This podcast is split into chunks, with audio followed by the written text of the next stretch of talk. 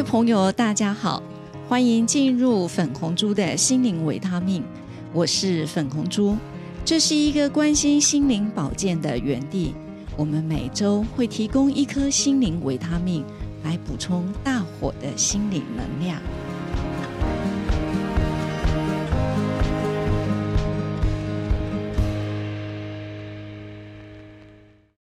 各位朋友，大家好，欢迎来到粉红猪的心灵维他命。我是粉红猪，今天想要来跟大家分享一本书哦，这大概很久以前的一本书，叫《潜水钟与蝴蝶》。那作者是多米尼克·鲍比。呃，为什么要谈这本书呢？因为鲍比哦，他非常年轻，然后有一天。当他发现他生病的时候，而且是非常非常的严重，他突然间得了一种病，他很想要伸手去抚摸他的小孩，可是他却做不到。那为什么要跟大家来分享这本书？理由是，呃，我记得某一天的晚上，大概九点，我跟先生用餐结束之后哦，啊，先生的电话。呃，就突然响起了，结果那个电话上面显示是医院的急诊室来的电话。那我就问先生：“哎，你最近有有开什么刀？呃，或者是呃有什么病人的这个比较呃 trouble 的状况吗？”那先生说：“没有啊，呃，也没有什么大刀，然后也没有病人不顺利的这个现象。”就一问之下才知道。大概是一位六十五岁的姐妹，那她的乳癌伤口哦已经恶化了，而且就是恶化的相当严重，有一点像花椰菜。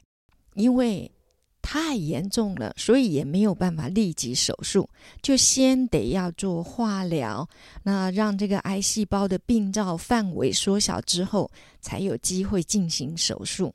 那我更好奇的是。怎么会放到这么严重才想要来就医？然后，当然，那个呃，Doctor 杜他也不知道到底是什么原因会让他放到这么严重。那呃，我我心里就这么想，他是不是鸵鸟心态，不敢面对现实，因此就这样子一言再言，到不可收拾的状况。那我就问问杜医师。哎，那像这位姐妹这样的一个情形，她有没有生机呢？那当然，杜医师就说：“哦，这个有没有生机，得要看他做过化疗之后。”哎，就是癌细胞是不是范围缩小了，还才有没有办法决定说他未来的预后状况情形如何？还有就是要看这个淋巴腺它到底有没有被癌细胞侵蚀的这个状况感染的，呃，这个颗数才能决定。其实谈到这里，我相信很多的姐妹都已经知道。早期发现、早期治疗，绝对是上上之策。这也是呃，我们为什么要创立台湾新苗乳房康健协会？它真正的原因跟我们的初衷，就是希望把正确的乳癌知识能够传递出去，让所有的妇女朋友受惠。呃，我相信不是只有妇女朋友受惠，而是她的家庭也是一样会受到。这样的照顾，好，那我们又把话题，呃，再回到刚刚前面讲的这位姐妹，她其实当初发现乳癌的时候是二期，啊，放了两年之后，她竟然变成三期末或者是四期。那不论是他自己，或者是他的家人，甚至连他的主治医师，也都这样子。忙进忙出的啊，搞得大伙人仰马翻哦，可能有时候甚至还会赔上宝贵的生命。那我记得我念高中的时候，呃，国文课本里头曾经读到这篇文章，它叫做《子欲》。他就是呃说有一个人当初在手指呃发现有一个呃病灶，其实一开始是像一颗小豆子这么大，然后他就觉得说，哎呀没有关系啦，反正呃这个再看看啦，几天可能它就好啦。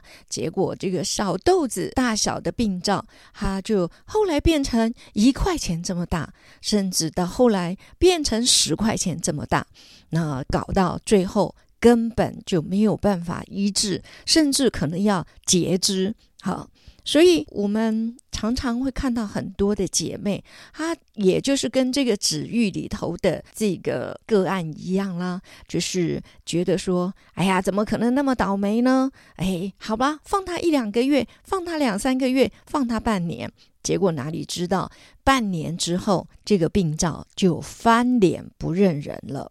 其实，呃，生命的自主权就在你的手上，只有你才能够决定你自己要怎么样去面对这个病灶。那当然，医生可以救得了你，可是任何的一个疾病都是一样，在早期发现的时候，它的治愈率当然就是会更高。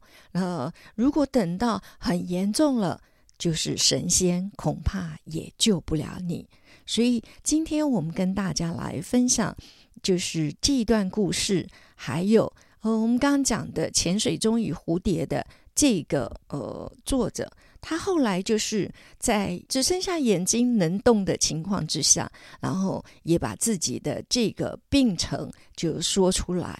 其实我们最终的目的还是希望姐妹你能够好好珍惜你自己的生命，然后必要的时候，我们应该按照国健署的这个叮咛，每两年就做一次乳房摄影检查，每一年就做一次超音波的检查，为自己的身体健康好好的把关。